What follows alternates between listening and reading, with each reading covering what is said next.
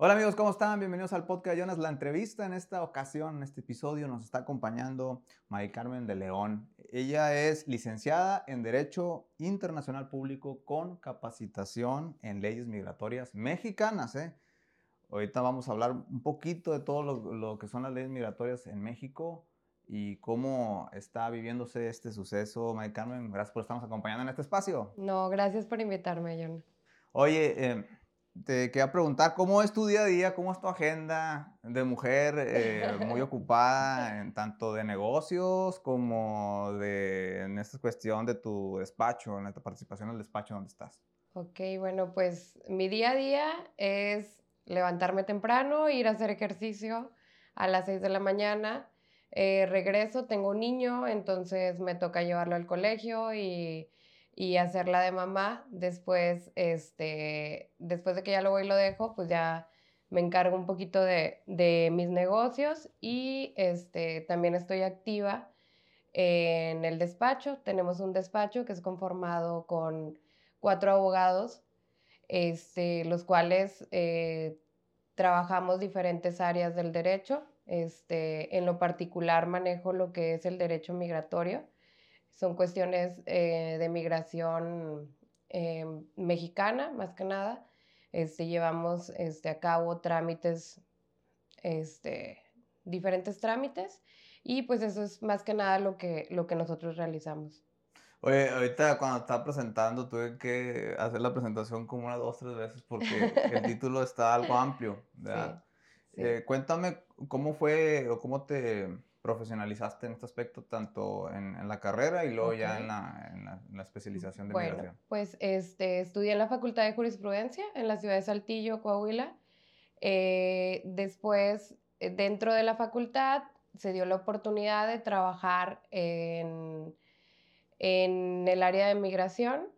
Este, empezamos como oficial de servicios migratorios y estuvimos este, ahí, ahí por un, por un amplio tiempo, este, alrededor de cuatro años aproximadamente. Este, estuve trabajando con el Instituto Nacional de Migración.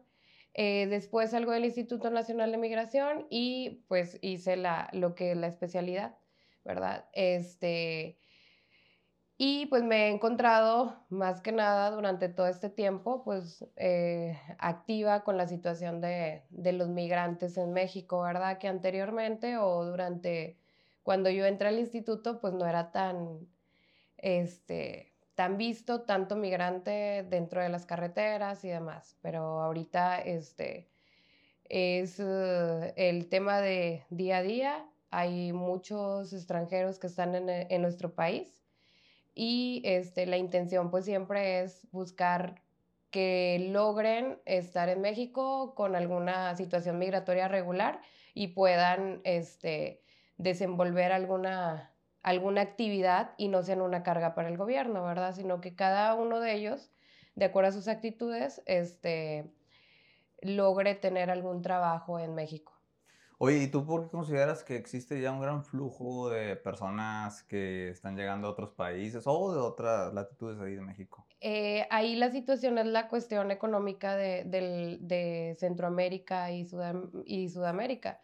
La verdad es que este, traen ellos unas cuestiones, algunos familiares, algunas cuestiones este, con, con los países y pues por eso tratan de llegar a México. México es un país de eh, transitorio. El migrante llega a México y la intención es cruzar a Estados Unidos.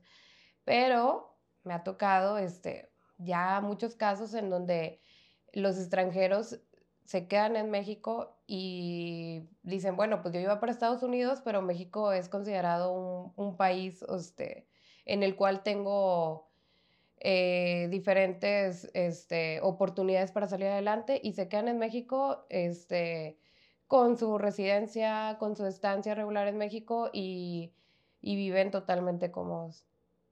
Oye, ¿tú, tú consideras, por ejemplo, hay, hay, mm, hay cosas muy, muy turbias en algunas cuestiones, eh, sobre todo con algunas empresas que se instalan en ciertas partes y maduran un tiempo y así y a veces contratan a, pues, a migrantes, ¿verdad?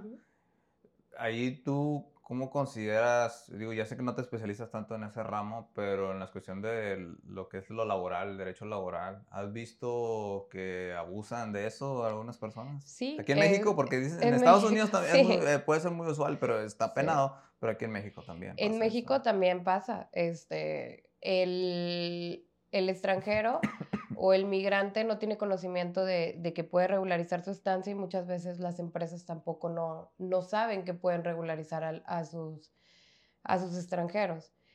Este, y pasa, es muy común que, pase en donde, pues, como no tiene CUR, como no tiene, este, alguna manera de darse de alta en el Instituto este, del Seguro Social o, o demás, pues, este, ellos les pagan alguna cantidad y es una cantidad mínima, este, no es la cantidad eh, que se les debe de pagar y explotan ahí al, al extranjero, ¿verdad? Oye, pero no todo es malo. ¿ah? ¿Cuáles son de las otras razones por las que familias o personas, no nomás de Sudamérica o Centroamérica, sino también de Europa, Asia, sí, sí también pasa. ¿Cuáles son, ¿Cuáles son las otras, cuáles hay otras razones? Hay, hay un ejemplo este, muy, muy claro que es este, aquí en Piedras Negras que fue cuando llegó Constellation.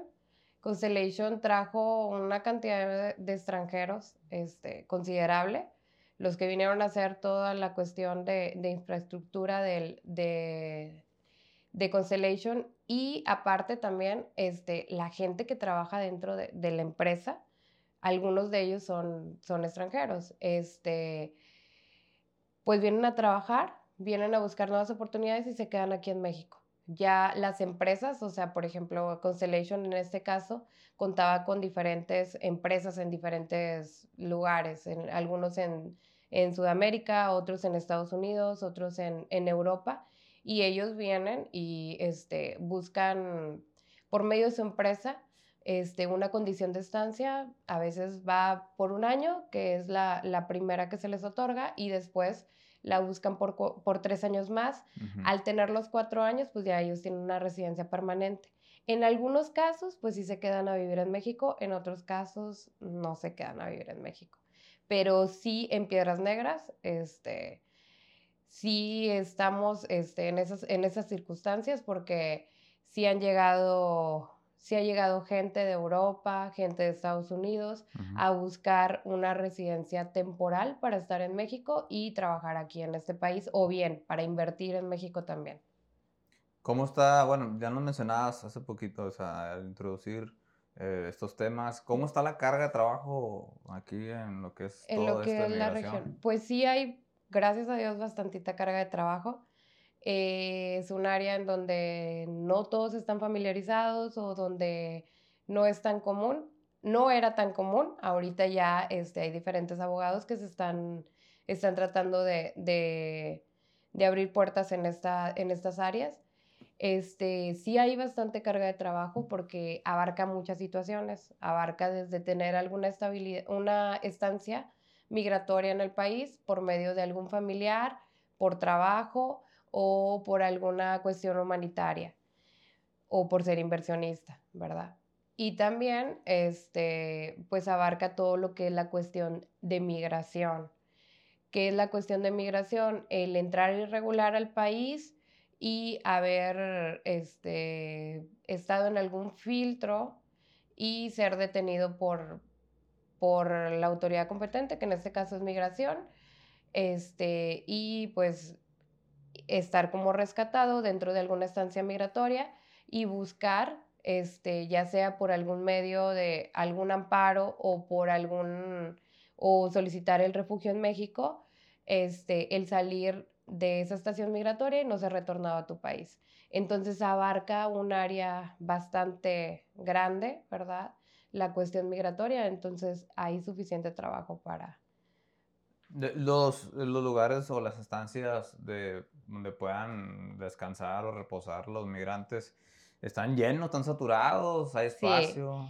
Sí. este, bueno, tengo un negocio, entonces normalmente hacemos actividades eh, como salir, ¿verdad? Y, y, otorgarles comida a los, a los extranjeros.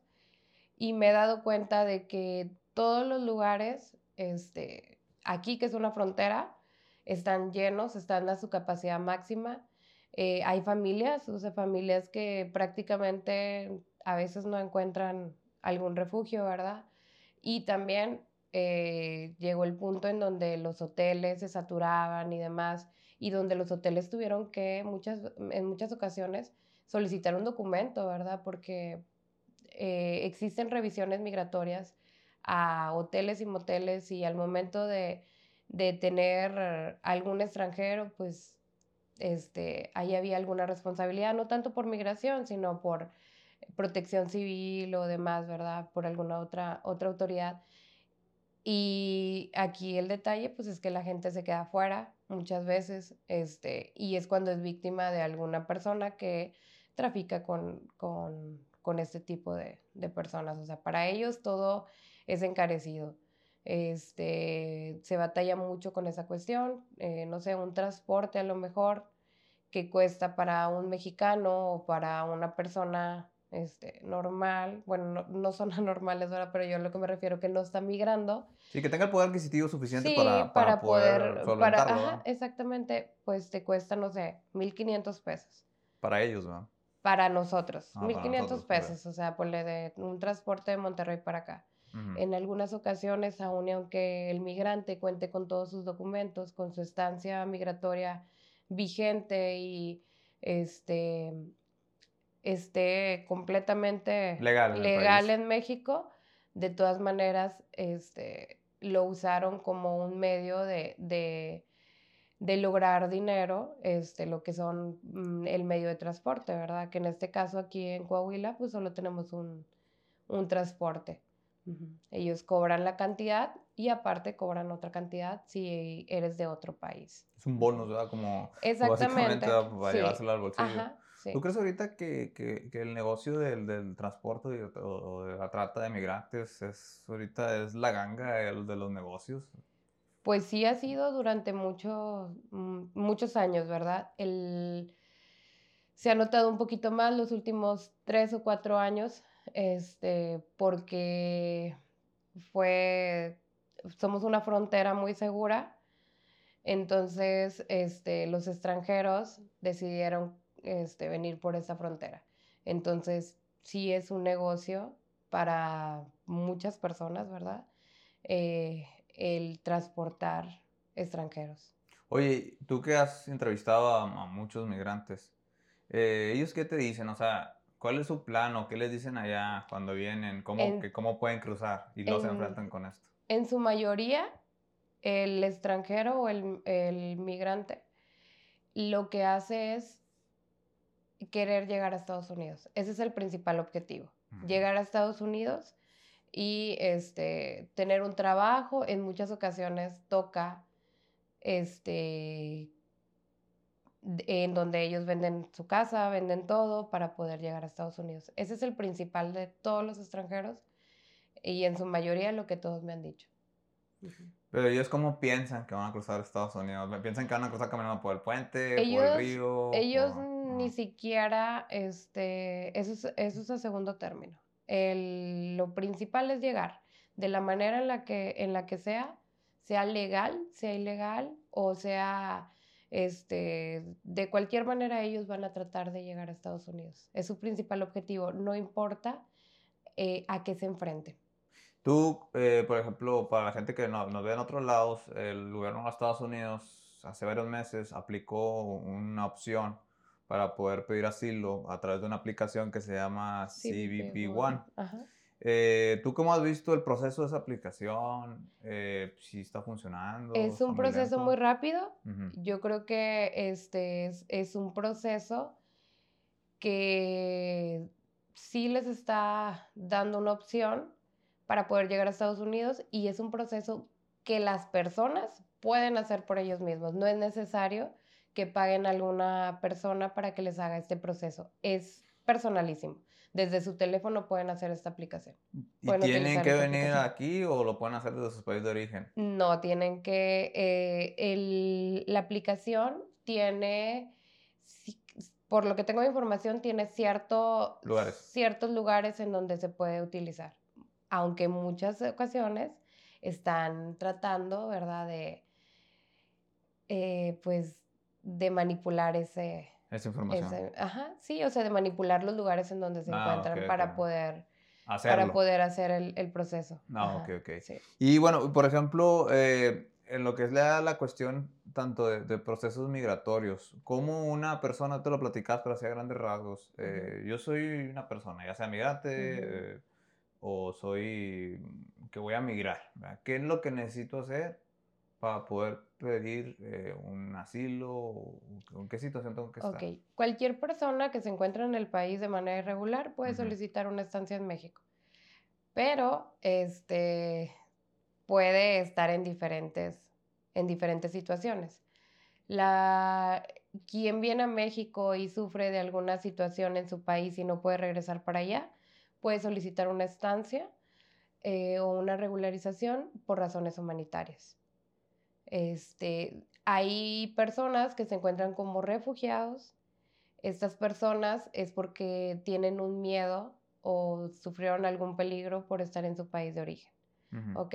Entonces, eh, se dan estancias como visitante por razones humanitarias, se dan estancias por vínculo familiar, una regularización por vínculo familiar. ¿Qué es esto? Que dentro del primer eh, dentro de, tu familia, tú cuentes con papás mexicanos, cuentes con eh, hijos mexicanos, o bien tus abuelos sean de nacionalidad mexicana y tú vengas al país.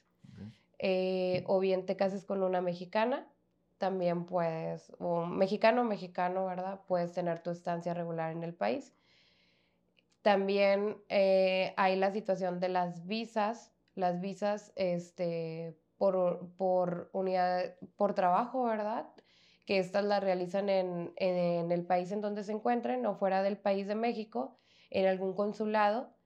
Eh, que, por ejemplo, no sé, una persona que está en Guatemala quiere venir a México y ya el Instituto Nacional de Migración le realizó, le, solicitaron una visa para esa persona, esa persona va, va este, a la Secretaría de Relaciones Exteriores, que en este caso es el Consulado de México en, su país o en algún otro país, eh, y ahí le dan un un visado temporal para entrar a México y ya con ese visado vienes al Instituto Nacional de Migración y en el Instituto Nacional de Migración te hacen el canje de ese documento. Para esto tiene que estar eh, registrada la empresa dentro del portal de, ahora sí, de, empleadores dentro del Instituto Nacional de Migración y que el Instituto Nacional de Migración haya verificado que en realidad exista dicha empresa y que tenga este, la suficiente capacidad para poder traer a alguna persona de,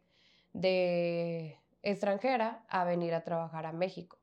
Esas son las estancias más comunes dentro de, del, del Instituto Nacional de Migración. Me llama la atención que tú dices eh, que una eh, compañía mexicana tiene que estar de alta en ese sitio o en la, la plataforma de, la, Secretaría de Relaciones Exteriores. Eh, ahí, ¿qué requisitos piden para hacer Ok, para, tienes que estar dado, puede ser persona moral o persona física. La persona moral tiene que estar, este, es el acta constitutiva, eh, es eh, poder, el poder de los, de los, poder notarial, el poder notarial. Necesitamos identificación de, de lo, del representante legal. Eh, se solicita también la alta en Hacienda de la empresa. Son documentos muy, muy básicos. Este, se hace pues, la visita de verificación al lugar en donde, en donde se supone que va a trabajar el extranjero y se requiere también eh, que ver sus altas en Hacienda, ver el alta en Hacienda, ver eh, sus declaraciones en Hacienda. Y la persona física, pues es lo mismo, nada más pues le quitas el acta constitutiva y también puede traer extranjeros a trabajar a, México. Es la verdad un requisito muy, muy pequeño, o sea, no, no, no es tan tedioso. No es tan tedioso Son documentos que que, ajá, que cualquier persona, sea moral o sea física, las tiene dentro de, de su papelería para, para entrar. No te piden que tengas un porcentaje de, de personal, ¿verdad? Este, trabajando contigo, sino este, nada más el, te solicitan información, ¿verdad? Si tú en algún momento vas a requerir este, trabajar con personas este, extranjeras. extranjeras. Sí, o sea, pero allí ya tienen un visado, ¿verdad? que es muy diferente. O sea, por ejemplo, si yo, me, si yo me doy alta y traigo personas con ese visado. Ellos tienen que tener su pasaporte de su país de origen para poder realizar el visado. Ajá. Ellos entran ya a México de manera regular. Para tener una residencia temporal con un permiso para trabajar, ellos tienen que entrar regular al país. No entran irregular. Y pero, por ejemplo, entran, tienen su pasaporte y es un visado. Ah, dentro de, su pasaporte, el, eh, la Secretaría de Relaciones Exteriores este, o los consulados eh, tienen un portal de cita, les hacen una cita, llevan sus documentos necesarios en donde se les está, donde este, se les está haciendo una invitación para trabajar con la empresa y donde el Instituto Nacional de Migración ya acreditó esa visa y donde eh, sus documentos básicos, ¿verdad? Por ejemplo, no sé, traen algún ingeniero a trabajar a a Piedras Negras o, a algún otro lugar de Coahuila y viene a trabajar a un, no sé, a un restaurante, ahí sí el Instituto Nacional de Migración o ya este, la Secretaría de Relaciones Exteriores dice, oye, no es, no puede, no, puede ser. No es un puesto de especialidad. Exactamente, o sea, no, no se da la especialidad con la que tú cuentas para trabajar en un restaurante. Tiene que coincidir el, lugar en donde va a trabajar con, por ejemplo, si es un ingeniero, pues obviamente hay industria, hay lugares en donde, en donde él puede trabajar. Si es un restaurante, pues es un chef o alguna persona que cuente con experiencia en esta, en esta área. Entonces te, piden ese, ese, requisito, o sea, que sea el, empalme. O sea, según lo que buscas, eh, debe ser más o menos la especialidad. Sí. Eh, tú, por ejemplo, ya una vez que tú llegas trabajando aquí, ¿cuánto tiempo me decías que, que pueden eh, obtener la residencia? La residencia eh, se obtiene si después de cuatro años, la residencia permanente. Permanente. Sí, pero estando eh, legal en México, contando con una residencia durante los primeros cuatro años, puedes obtener una residencia permanente. ¿Cuándo obtienes una residencia permanente o sea, en la primera regularización, eh, esta solo es para las personas que tengan un vínculo familiar, que tengan hijo o padre este, que sea mexicano. Y eh, dos años es para regularización por vínculo familiar cuando tienes esposo o esposa de nacionalidad mexicana. Eh, bueno, ya te hiciste residente. Sí. ¿Cómo o cómo llega el paso para hacerte ya un ciudadano o naturalizado, como dicen muchos? Como ese es un idioma muy común en los, en los, jugadores. Ya se naturalizó. O sea, ¿cómo le haces? Sí. Bueno, pues tienes que pasar todo este proceso, ¿verdad? Tienes que pasar los cuatro años que como residente temporal, después pasas dos años más como con tu residencia permanente y si subsisten las condiciones por las cuales se otorgó el documento, ya se hace un proceso, en, este proceso se hace en la Secretaría de Relaciones Exteriores y tienes que comprobarle tú a la Secretaría de Relaciones Exteriores la temporalidad que tienes, o sea, el tiempo que has estado tú en México con esta eh, durante este tiempo viviendo en México y realizar diferentes tipos de, de, de procedimientos. Este, no sé, por ejemplo, sí, se, se, aplican exámenes, la Secretaría de Relaciones Exteriores aplica exámenes para las personas que... Me, me, he visto en varios videos que está algo complejo, porque son preguntas que ni siquiera ni en la escuela te enseñaron. O sea, aquí en México, pues uno que iba en la primaria, secundaria, así, no te enseñaron. Eh, o sea, ¿qué, ¿qué, tipo de procesos verifican ellos? ¿Que hayas vivido o algo así? Son muy... Pues que no cuentes con alguna este, situación de legal, ¿verdad? este, algo, alguna situación en la que tú no puedas regularizarte, eh, verifican que seas un ciudadano responsable para vivir en el país y pues diferentes preguntas, ¿verdad? Este, que estés, este, cuestiones cívicas, cuestiones de trabajo, ¿verdad? Que en realidad si estés este, activo para México y son, o sea, sí es tedioso. La verdad es que es tedioso, son una serie de requisitos, pero sí vale la pena al extranjero eh, realizar este tipo de, naturalización para que en su momento pues tengas eh, el derecho, ¿verdad?, a, votar, a ser un mexicano, a tener tus documentos como tal, sin renunciar a tu, a tu ciudadanía o a tu, a tu país, ¿verdad? De origen. Ajá, sí. México, México no impide, porque he visto casos que tienen triple nacionalidad. Sí. ¿México no, impide eso? No, no lo impide. O sea, no tienes que renunciar. No, no tienes que renunciar a... Sí, una vez vi una, una, creo una actriz, tiene nacionalidad cubana. Reside, bueno, ya tiene residencia, tiene este, residencia estadounidense y apenas acaba de conseguir la residencia mexicana. Ok, ahí se da eh, diferentes cuestiones y hay, hay ahí este, cuestiones de, de, la residencia en cuanto a, a, México, por ejemplo, si cuentas con una residencia en Estados Unidos, tú tienes que vivir en Estados Unidos. Si cuentas con una residencia en México, tienes que vivir en México, lo que es una cuestión de residencia. La naturalización si puedes estar fuera del país, ¿verdad? Ah, bueno, a, lo mejor, a, lo mejor, posiblemente creo que estoy confundido, a lo mejor ya está naturalizado. Ya, ajá, sí, pero sí, sí pasa, ¿verdad?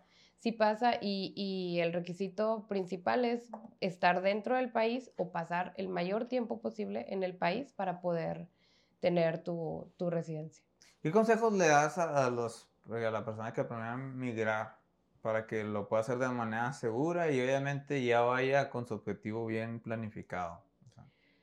Lo principal es no se arriesguen, no se arriesguen, no paguen una persona en el interior del país para que los transporte de manera irregular, porque esto solo, eh, la, transportación se da, llegan hasta, pueden estar ya en Coahuila y la mayoría dice, es que me falta bien poquito para llegar a los Estados Unidos. Y ni modo, vas para atrás.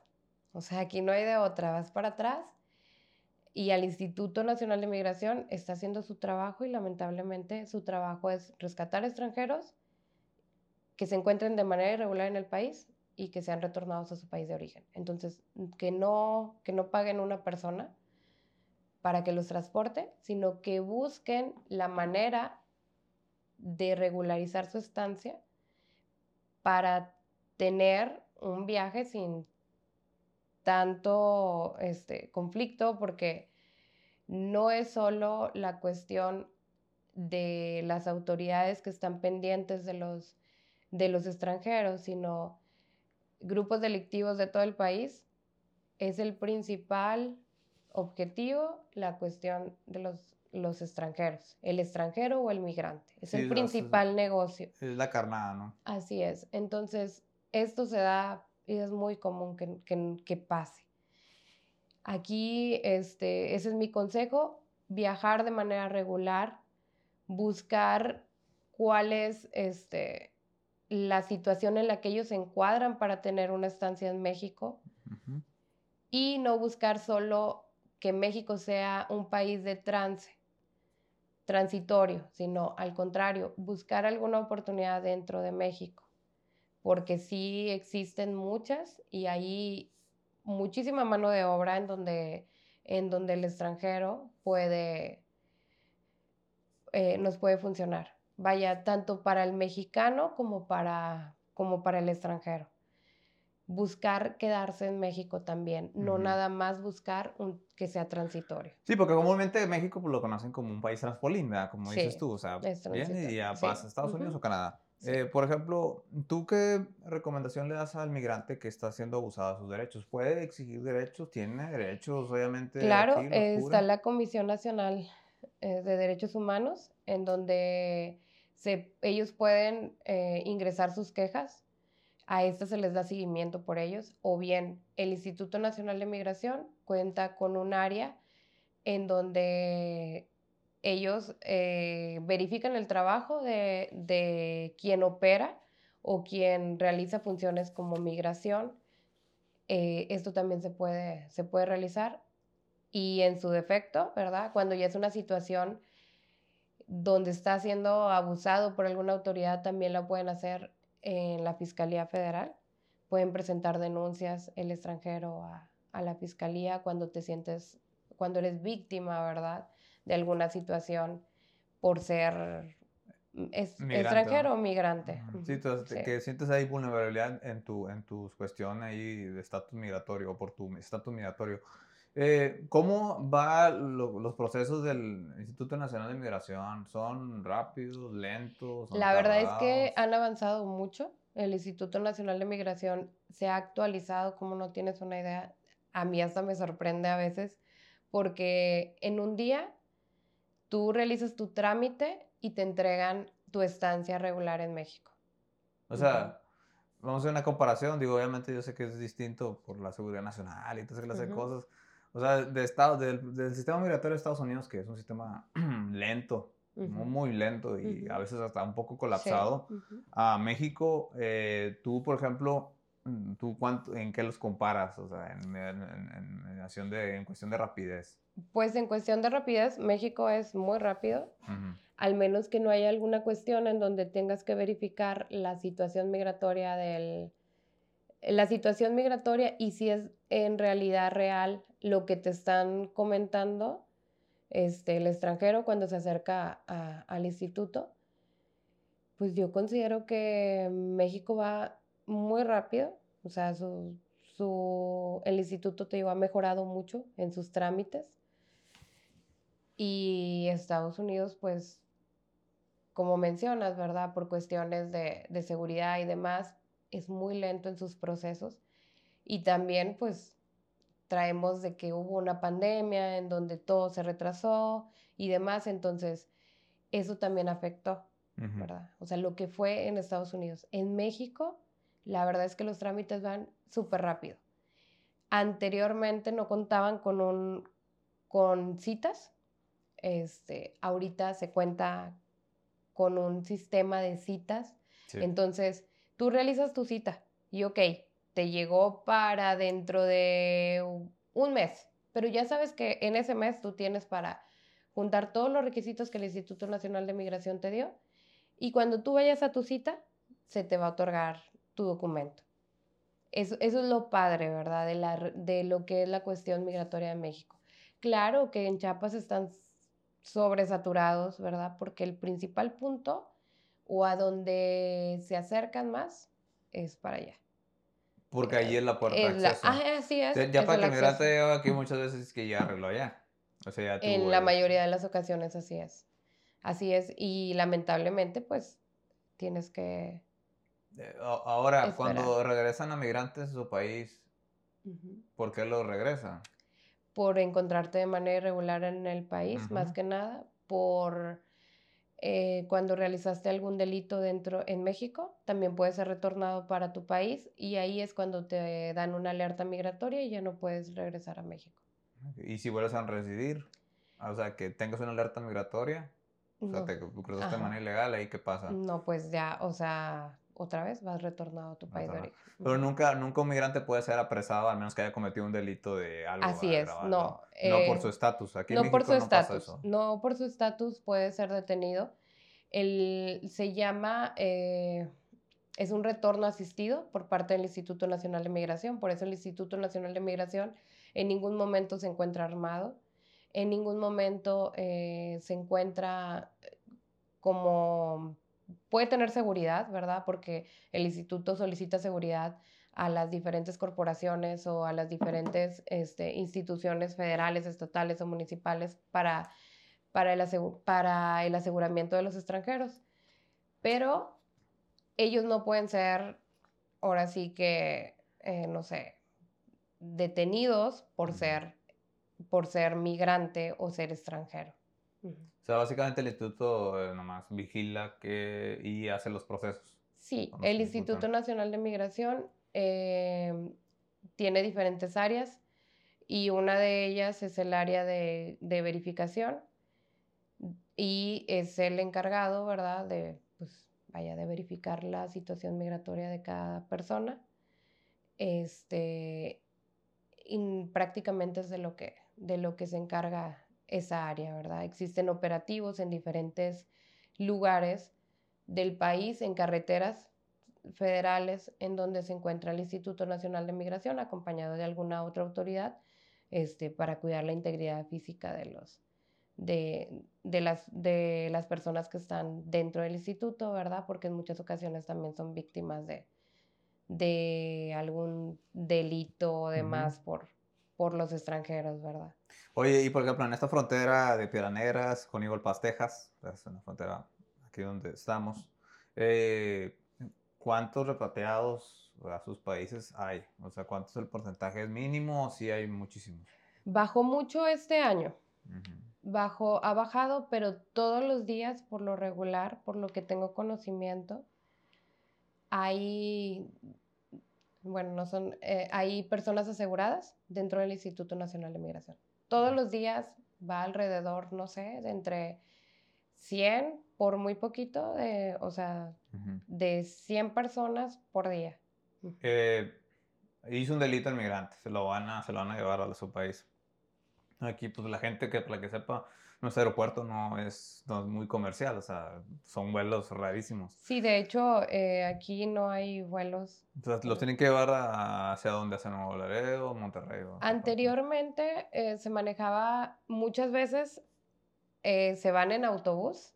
Los compañeros del Instituto Nacional de Migración viajan en autobús desde Piedras Negras hasta alguna otra estación migratoria en donde el extranjero es entregado alguna otra estación y continúan su viaje.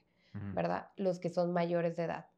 Los niños, existe una figura que se llama OPI, que es oficial de protección al, mi- al- al migrante, y ellos son encargados y están especializados en eh, el cuidado de los niños y ellos son quienes hacen la transportación o vaya ya eh, los regresan a su lugar de origen. Ahora, en Pero van en avión en- ellos. En, en En avión. avión. ellos. Por lo regular es de aquí, de Piedras Negras. Sale un vuelo a la Ciudad de México. Este, y de aquí de Piedras Negras se van a la Ciudad de México y hacen un transborde y, en, y el transborde los lleva hasta su país de De origen. origen. Ujú, sí. Ah, ok, o sea, sí salen vuelos Internacionales, sí. Bueno, sí salen vuelos de aquí porque hay una conexión, ¿no? Sí, de hay una conexión, pero son vuelos, eh, bueno, hay ocasiones en donde, bueno, hay un avión de la Secretaría de Gobernación y este lo utilizan en algunas ocasiones para que haga el traslado de cubanos, haz de cuenta. Sí. Pero se tiene que llenar, ¿verdad? Entonces, este año no es tan común como el año anterior, ¿verdad? Donde hubo una migración en su máxima capacidad, pero cuando hay así eh, contingencias, este, sí se utilizan este tipo de, de, aviones, pero en su mayoría son aviones comerciales y estos aviones comerciales pues hacen su, su transportación de los extranjeros. Allá se entregan, por ejemplo, los niños, se entregan a las casas como- DIF, que es aquí, se entregan a ellos y ya ellos son encargados de entregárselos a sus familias. Oye, eh, eh, corrígeme un poco, pero yo recuerdo que antes los cubanos tenían una situación especial en los Estados Unidos, eh, que cambió en el gobierno de Donald Trump, de que cuando llegaban a pedir asilo se los daban, ¿no? Eh, ¿Cuándo dejó de pasar esta, esta clase de situación? Como en el 2000, no me acuerdo si 2017, no, no, 2019, 2020, por ahí. ¿no? Mm. Sí, este, en el 2019, 2020. Fue antes de pandemia, parece. Sí, fue antes de pandemia en donde ya son considerados este, Así como cualquier como otro, cualquier ¿no? extranjero que va y solicita asilo. Ahí, por ejemplo, eh, ¿has visto que ha disminuido el número de migrantes cubanos porque ya no tienen Yo esa sí figura de veo, protección? yo sí veo que el flujo ha disminuido ahora. Ahora, pues, vaya, solo pueden entrar familias a los Estados Unidos en familia. Entonces sí disminuye, ¿verdad? ¿Cómo. ¿Cómo es eso que pueden entrar en familia en los Estados Unidos? Eh, vaya, se da asilo a quien va como familia, pero no en todos los casos. No en todos los casos ni en todas las situaciones, ¿verdad? Eh, tiene que ser alguna situación en donde pues ya no los puedan regresar o demás. Pero lo mejor que puede hacer la persona es buscar su asilo con el CBP-1. Oye, ¿hay coordinación con eh, autoridades de México y Estados Unidos? ¿O cada quien anda por su lado? ¿O hay, sí hay mucha coordinación? Tiene que haber coordinación porque si no, no estuviéramos tan, vaya, tan seguros en, eh, en la frontera. Yo creo que es considerable, ¿verdad? La manera en la que se ha trabajado, porque conociendo y, y te digo, después del Instituto Nacional de Migración, me he dedicado todo este tiempo en cuestiones migratorias, entonces he visitado diferentes fronteras y en las fronteras es muy común, no hay, no hay, no hay frontera como la de Piedras Negras, que se encuentre tan en orden hasta la cuestión migratoria. Porque has ido a otras y He no ido, igual. ajá, ¿o? Tijuana está, es un desorden totalmente. Tijuana hay gente por todos lados, este, literal, en- entre las principales avenidas, por todas las avenidas se ven tienditas de gente, o sea, eh, Hay, hay más flujo de gente allá Tijuana. Es que es nosotros somos, flujo. somos, somos una ciudad pequeña. Somos una ciudad pequeña. y cuando vimos todo eso creíamos que sí aquí era el centro del universo, Ajá. pero en otras ciudades Sí. es mayor, ¿no? Sí, me tocó este, coordinar, el, bueno, vaya, con, con diferentes personas, este, eh, lo que fue el, cuando llegaron los 1800 extranjeros. El Honduras Fest, como le El. Honduras Fest, sí. ya, ya me acordé de eso. eh. Sí, la verdad es que fue un gran reto, este, pero se logró el objetivo que era, este, mover esa caravana que, que cada uno tomara su rumbo, ¿verdad? Y se regularizó a muchísima gente. Se, otra gente se fue del lugar, otra gente buscó entrar por otra frontera y demás. Entonces, ahí te das cuenta donde lo que es el área de Coahuila, ¿verdad? Está preocupado por el orden dentro del país, ¿verdad? ¿Y qué es esto? ¿Qué, qué puede ser el orden? Que quien venga a México o quien se encuentre dentro de, de, de esta, del Estado, pues se encuentra regular. Se encuentra regular y, y, y buscar tener el menos flujo de personas que vengan a hacer daño, ya sea a, a lo que es nuestro país, ¿verdad? Porque pasa y, y se da siempre. En muchas ocasiones nos ha pasado que, que viene gente de diferentes, de la Mara, grupos M13. delictivos, sí. O- oye, fíjate que cuando, cuando son así ese grupo delictivo, sobre todo el M13, que está muy penado en los Estados sí. Unidos, eh, ¿qué pasa? O sea, ya no tiene ninguna posibilidad de, de pasar por solamente por haber pertenecido a esa banda o tener un tatuaje, eso. Pues sí pasan, ¿verdad? Pero pues, pues, en su mayoría pasan de manera irregular. Porque de, ni que piden había apoyo así, P1, muy. a- o sea, a lo mejor sí hay dan la hay cita, ocasiones, sí, pero, Pero pues vas a la la cita, ¿verdad? Y De que la prueben no es otra cosa. Por ser simplemente de esa banda.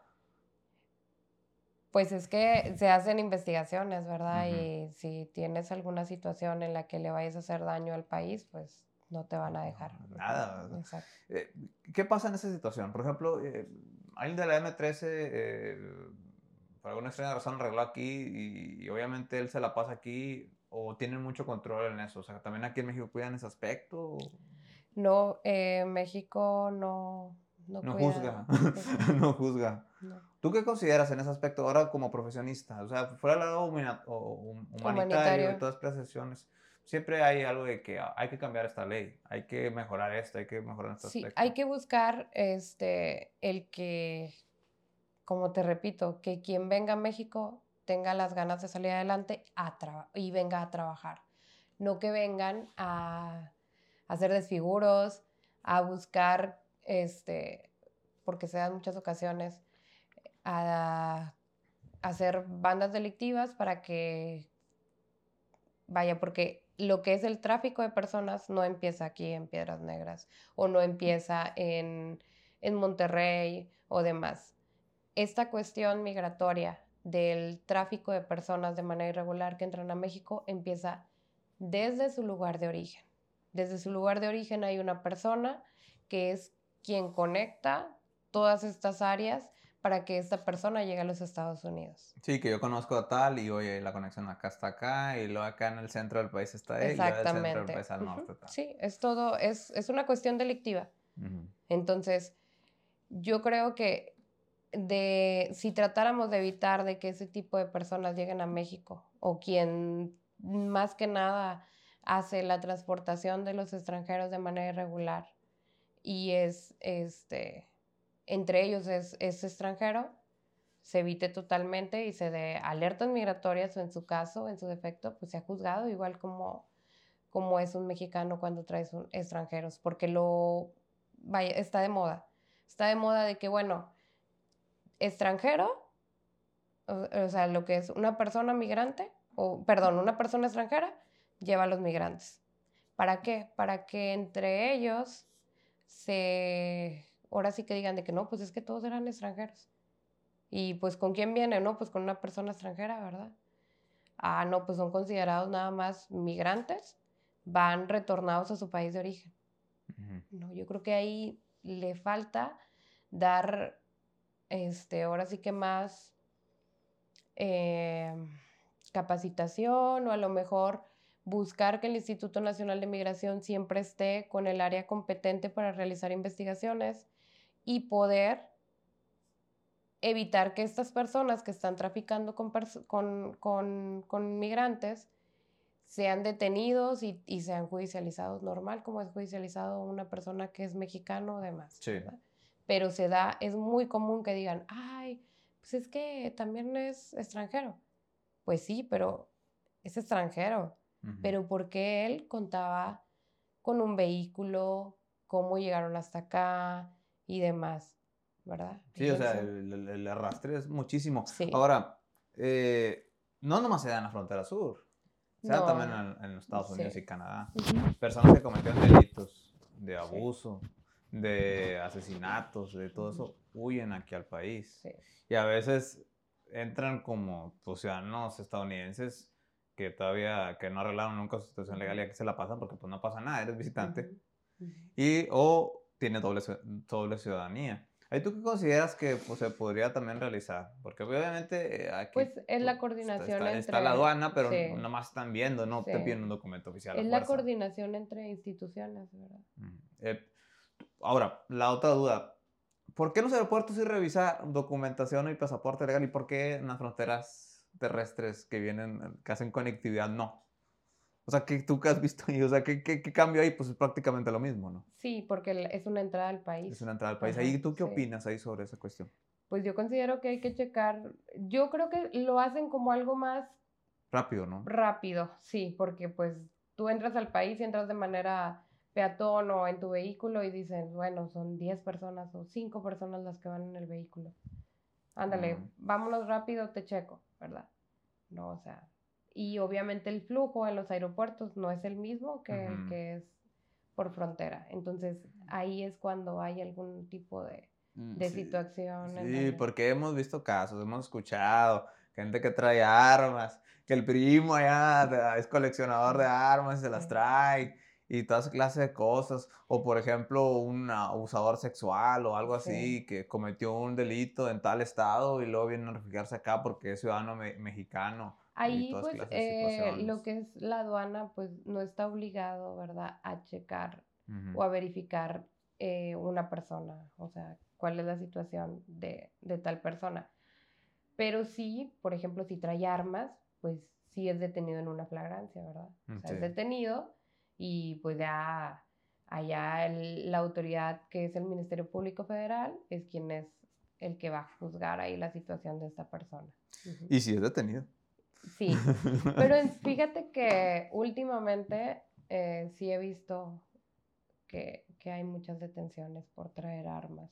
de las, de las tantas. Digo, también en Estados Unidos pasa, o sea, Sí. el tema del O, visado y así, o en pero algunas ocasiones es porque, no ay, es checan. que traía el arma, ¿verdad? Y como allá es legal, pues no se dan cuenta que traían el arma. Ujú, sí, pero pues Ujú. como que aquí ya, ya, Ya es un eh, delito. ya es un delito. ah. Ujú. Ha pasado much- algunas veces, por, eh, como la frontera es pues, así muy corta, a veces hay principiantes que van, que, que son policías allá de Estados Unidos o Border Patrol, así, que cruzan a la frontera por accidente. De hecho, hace poquito pasó uno, que se, un Ajá. Border Patrol que se cruzó ahí a la aduana mexicana por accidente porque fue a, a dejar ahí unos migrantes a mitad del puente, pero se pasó de largo y luego de atrás lo devolvieron. Eh, ahí, por ejemplo, ¿qué procedimiento? Pues ahí a cada quien ha- hace lo que quieran o aquí por buena voluntad los dejan ir, La ¿verdad? autoridad competente, te digo, es el Ministerio Público. Ujú. Eh, vaya, eh, es quien juzga la situación Sí, de sí, esta sí persona. Ajá, vaya. es. Si apoyó, si no, pues fue un accidente, pues hácelo ya. Así es. Pero allá pasa, pasa- ha pasado ya en, en- en cuando pasan, sobre todo me acuerdo un caso muy famoso en Ciudad Juárez, que por accidente un batallón ahí del ejército se pasó a la línea fronteriza y como ya no, casi, pues ya, no- ya no hay río, ¿no? Tengo Ujú, entendido, ya se acabó el río. Sí. Pues se da cuenta que la brecha es muy corta y se cruzó el batallón. Y ah, lo detuvo ahí CBP como una hora o dos horas. Luego la gente dice, no, pero cuando ellos se equivocan no pasa nada. Sí, sí, sí. la gente es bien echadora, cuestiones, ¿verdad? sí, son cuestiones. Pero pues es que aquí son, eh, eh, mexicano es más campechanero, o sea, es más así buena onda. O sea, no, sí, o ah, sea, no es el nada. criterio, ¿verdad? de las criterio ahí de- de la autoridades autoridad, que ¿no? utilizan. Eh, de tus casos, ¿tú cómo ahí, por ejemplo, tu despacho, o sea, qué, qué es la mayoría de los casos que atiendes? O sea, po- porque obviamente esto es un trabajo y tiene que haber un horario de por medio. Sí. Eh, ¿Qué es lo que atienden? O sea, ¿quién es tu cliente en sí? Ok, mis clientes, tengo diferentes clientes. Eh, por lo regular, el cliente que me busca son personas de nacionalidad extranjera que tienen alguna situación migratoria, que no tienen alguna situación dentro migratoria. Eh, y me dedico más que nada a regularizar las estancias de estas personas, ¿verdad? A buscar que encuadre en alguna, en alguna circunstancia para que ellos puedan estar legal en México. Más que nada es, eso es lo que, lo que hacemos dentro del despacho. Eh, ¿Son costosos estos tipos de honorarios? La verdad es que no. eh, y en muchos de los casos tratamos de, eh, por ejemplo, una persona que no tiene la posibilidad económica para tener alguna asesoría, se puede acercar al despacho y sin ningún problema nosotros los apoyamos. No eh, sin tener alguna cuestión de lucro, ¿verdad? Ni nada. Tratamos de apoyar a muchísima gente, ¿verdad? ¿Hay algún subsidio del gobierno que los apoye también ustedes como despacho para hacer esta clase de Mm, servicios no. o es por... No, no, no. por apoyar a la gente. Ajá. eh, esto empezó, ¿verdad? Pues soy abogada, entonces eh, salí del instituto, entré a, otros, a otras instituciones y dentro de las instituciones también seguí manejando este tipo de, este, estos tipos de trámites, hice la especialidad y seguí, o sea, continué de manera privada mi, mi despacho y entre los servicios que, que manejo, ¿verdad? Son la cuestión de migración y pues apoyamos a diferentes abogados, ¿verdad? En, alguna, en algunas situaciones me han buscado abogados en donde, pues, oye, me buscaron porque está detenida una persona de nacionalidad extranjera y pues ya, este, buscamos ahí la solución para, para hacer. ayudarla. Sí, claro. ¿Cuál es el, cuál, algún ejemplo de algún caso que te haya impactado o que te haya quedado marcada? Porque pues obviamente ca- la abogada eres Sí, humana, tienes, sí. sientes, tienes sentimientos, ¿verdad? Entonces, ¿cuál- algún caso que te haya impactado? Un Eh, pues yo creo que en su mayoría el encontrarte en cuestiones humanas y más con personas que no están en su lugar de origen, pues es un, es un- son cuestiones muy, muy complicadas. Me han tocado situaciones es- en donde las mujeres son violadas por eh, algún, alguna persona que trafica con ellos. Un pollero, ¿verdad? como Sí. comúnmente se dice. Sí, este, me ha tocado eh, ese tipo de situaciones. Me tocó en alguna, en, en una ocasión, y yo creo que esa es la que más me, me dolió, es una cuestión de una familia que iba a cruzar a Estados Unidos y ellos, este, se muere el papá en el río, o sea, el momento de cruzar se muere el papá y quedan vivos eh, los niños, ¿verdad? Quedan vivos los niños y la mamá no había cruzado. O sea, la mamá estaba por llegar aquí a Piedras Negras, entonces los niños se encuentran en situación de, de pues vaya, PRONIF, la Procuraduría de los Niños y las Niñas, fue quien va por ellos, ¿verdad? Y ya se los lleva a una casa hogar y los tiene en una casa hogar. Entonces uno de los niños ve la situación en la que, en la que, pues vaya, él, su papá lo pone en su panza, en su estómago, porque ya se estaba hundiendo y se estaba ahogando, entonces, este, los niños quedaron, quedó, este, en su estómago y así fue como flotó el, el niño, ya es cuando lo rescatan y demás. Entonces la mamá llega y pues no se lo querían todavía entregar y demás.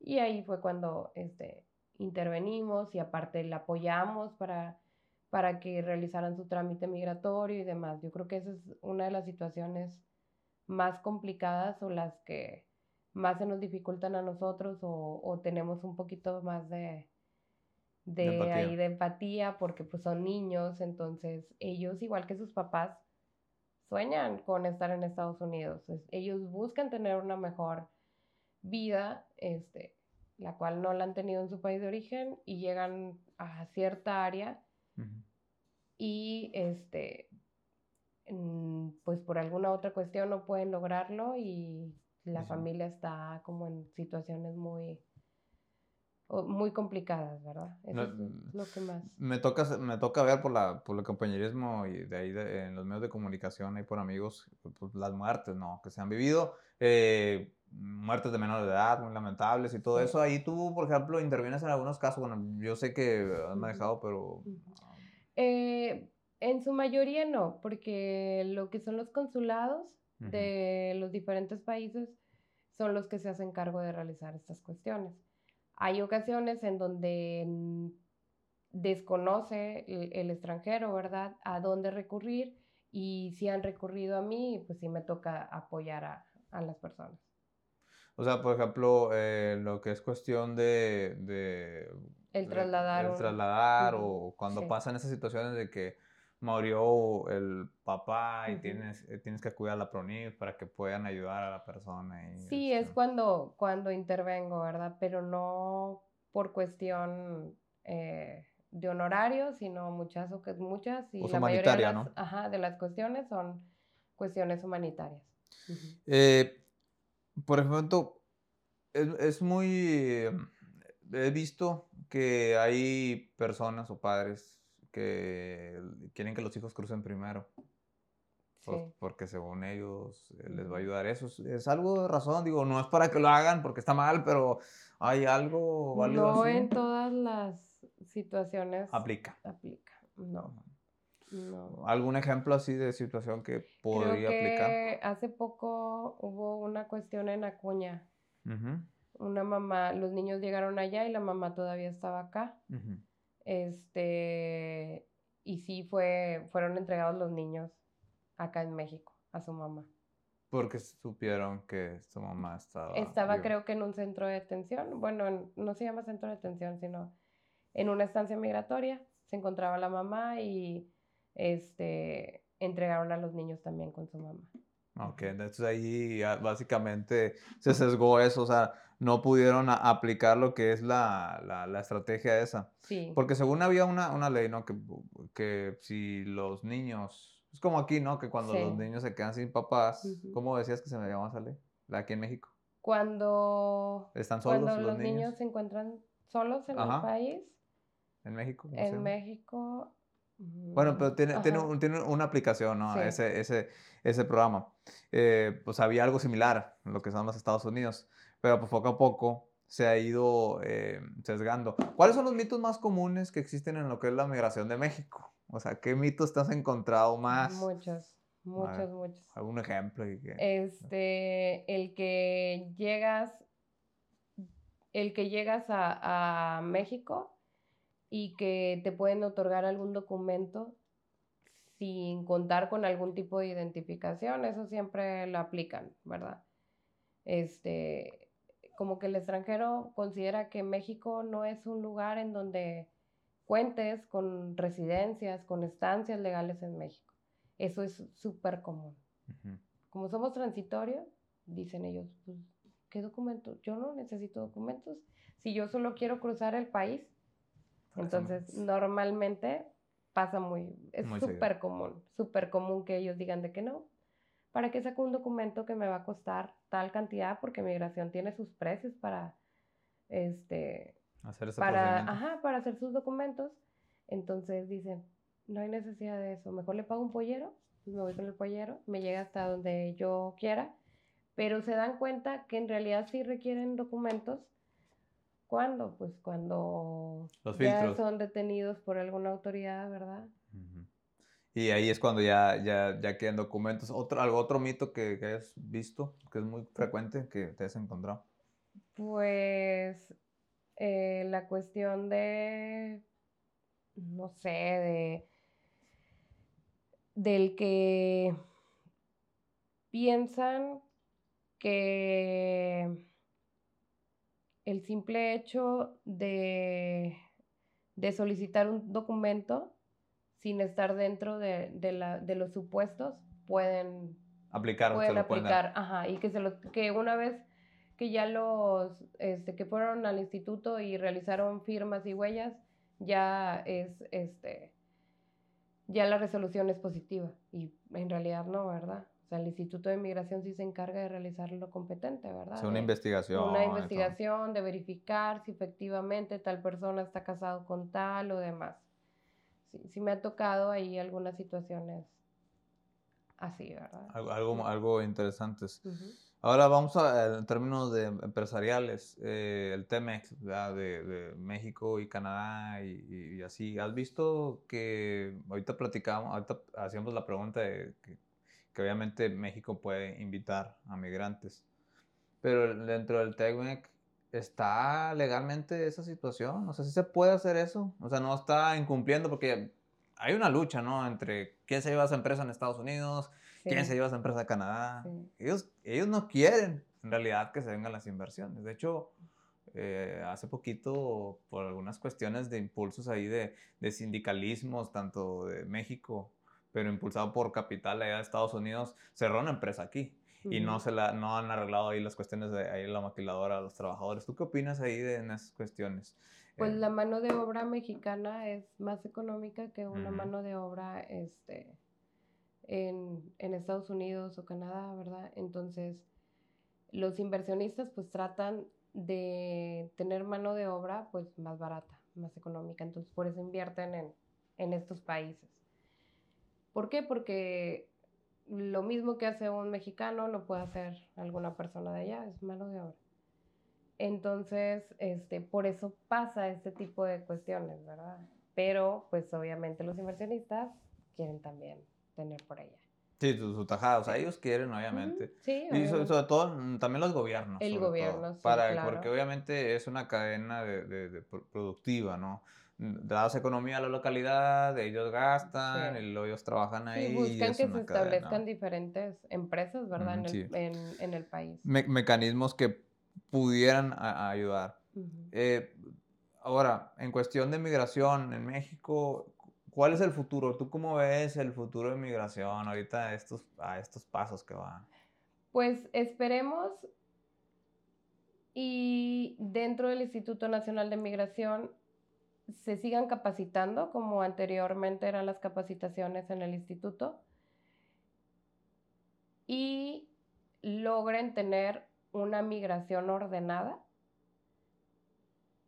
para que los grupos delictivos no acaben con lo que es la cuestión del Instituto Nacional de Migración. Hay que poner mucha atención. Yo creo que falta mucho del gobierno federal que siga aportando las partidas a, un área tan, tan importante como es el Instituto Nacional de Migración. Este, yo considero e, esa situación más que nada, este, que se sigan capacitando, que haya personal dentro del instituto, porque en muchas de las ocasiones, y, y ha sido el problema desde muchos años, ¿verdad? Desde el gobierno anterior, en donde se cierran las plazas. Se cierran las plazas y no hay oportunidad de que entren personas capacitadas para estar dentro del Instituto Nacional de Migración.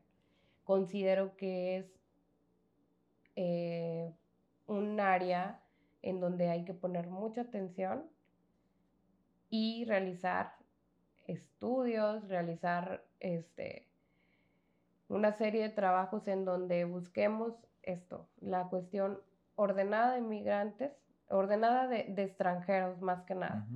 De ahí, este, buscar tener un control de las fronteras, porque la frontera de Chiapas no está controlada al 100%. Es muy porosa. Es muy porosa eh, en el aspecto de que había visto a, meses, bueno, un año anterior, que la gente quería cruzar así como Juan por su casa. También tenían como que ese mito de que, ah, mira, no va a pasar nada, me van a dejar pasar porque soy México, le abre según los brazos a todo mundo y yo puedo pasar, como si nada, porque yo voy por Juan por mi casa. Tú, por ejemplo, hay un, hay un cierto, así como mexicano, nigropetense y, y sobre todo pues aquí las personas que viven en el área de Coahuila, hay un, hay un cierto estigma que tienen los migrantes de que, oye, vinieron ellos y aumentaron los robos. Vinieron ellos y hay más drogadictos y no sé qué. ¿Tú, qué. ¿Tú cómo lo ves o qué consideras eso? Sí, es muy considerable porque la situación de calle en la que se encuentran estas personas, ¿a qué atrae? A, a robos, a secuestros, a cuestiones en donde ellos van a tratar de buscar dinero de manera fácil. Por eso te, por eso te comento, Aquí lo importante es buscar una migración ordenada. Y ahí el, gobierno federal, como, tú dices, yo también lo veo y, estoy de acuerdo contigo, no se ha invertido lo suficiente porque es un área que está abandonada, o sea, la migración. prácticamente. Y, y, si hay los migrantes que son como tipo cabos sueltos, por así decirlo, en la sociedad, pues afecta, ¿no? Tu economía. Mm, vamos a, a, regresar. Yo hace mucho estaba allá de vacaciones en, lo que es Mérida, fui unos días, y yo platicaba con un taxista y le decía, oye, es que haz de cuenta que aquí veo que tienen muchos turistas, turistas estadounidenses, turistas de este y lo otro. Pues sí, obviamente es una ciudad atractiva. Digo, nosotros no tenemos eso, nosotros tenemos migrantes en vez de gastar, les tenemos que dar dinero. O sea, en cierta parte, porque ellos piden en, lo que son en las calles, en las avenidas y toda esa clase de situación. Ahí, pues, eh, como tú dices, es un problema que no es muy controlable porque, pues, ahí, pues, la autoridad federal, que es la que se va a encargar de esto, no lo está haciendo, no está haciendo su chamba. Ahí, em, tú que has visto que han aplicado, bueno, pues ya la autoridad federal no, pero pues la estatal y la local, pues Lamentablemente eh, sobrepasó la capacidad del instituto, la cantidad de migrantes y tuvieron que recurrir a otras instituciones este, para poder lograr tener, eh, pues ahora sí que tranquilidad ah, en, en, las fronteras o en los lugares en los que, en los que, en el país. Eso pasa, ¿verdad? O, o al menos en Coahuila este, sí el Estado y los municipios están preocupados por, por la cuestión migratoria de las personas. Yo siempre les digo, ok, bueno, podemos ayudar a los extranjeros. Tú me comentabas ahorita algo de que al contrario, les tenemos que dar. Yo siempre les comento a todos, a todas las personas, traten mejor de dar trabajo, de buscar que regularicen su estancia y que se sepan valer por ellos mismos, porque en muchas ocasiones eh, pasa de que, bueno, pues es cómodo, ¿verdad? Que todo el mundo te está dando comida, que, que estás disfrutando de, de, de, eso, ¿verdad? Sin tener que ganártelo.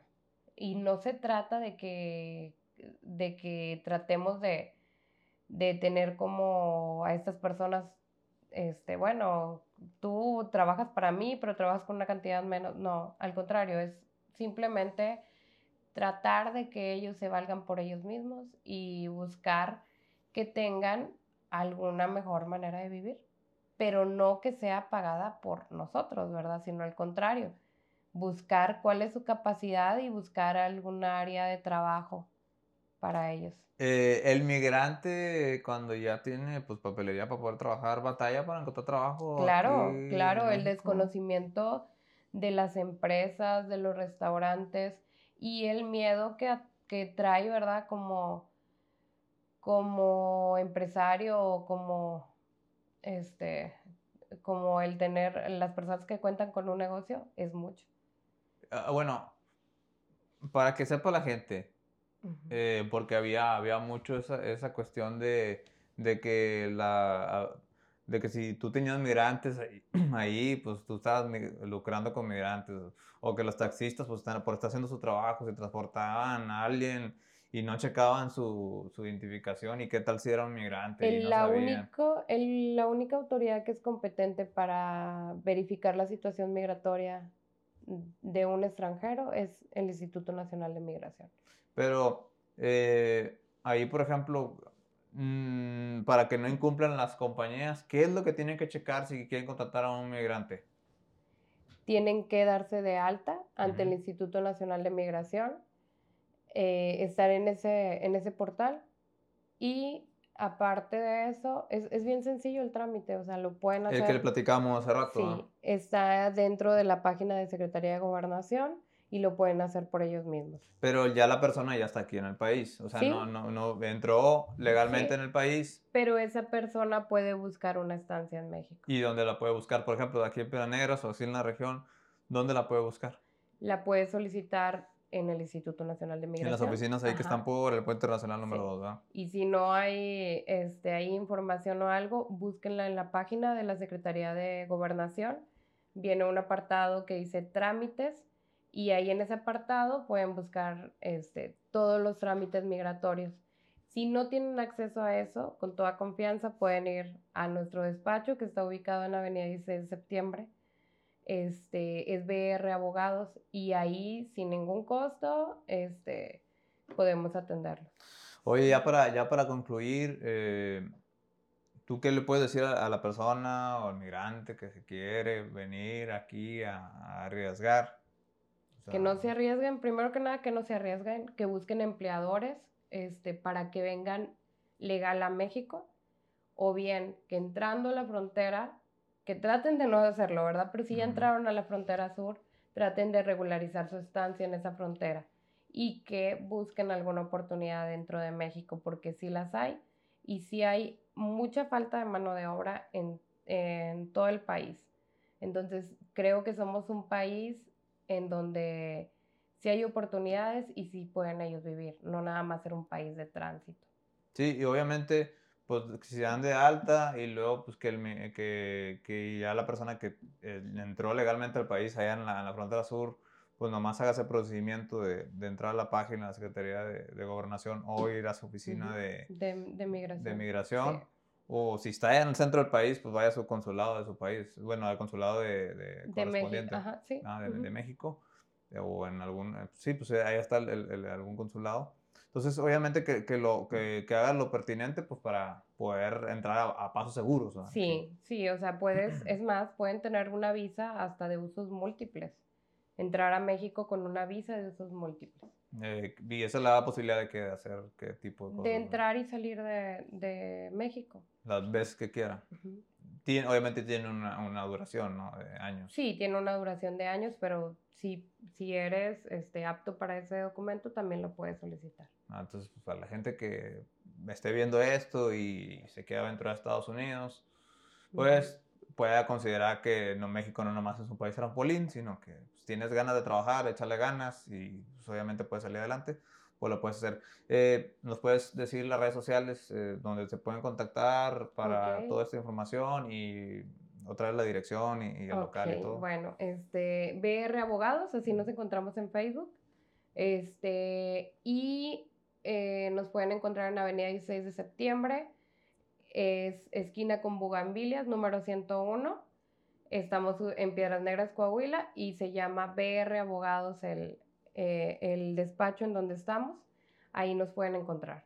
Perfecto, no, pues te agradezco mucho tu tiempo. Yo sé que eres una persona muy ocupada, estás para arriba para abajo, pero te agradezco muchísimo y pues ahí espero que a la gente les funcione mucho esto. Sí, cualquier duda, pues voy a estar pendiente para que, para poderles, este, ahí responder sus dudas. Perfecto, no, pues te agradezco mucho y les agradezco mucho a ustedes por habernos acompañado. Nos vemos en otro episodio, este, el próximo episodio ahí del podcast Jonas la entrevista. Nos pueden seguir en YouTube, Spotify, Apple Podcasts, Amazon Music, en la, en la plataforma que tú quieras. Ahí nos puedes seguir. Y pues bueno, pues hasta el próximo episodio. Adiós.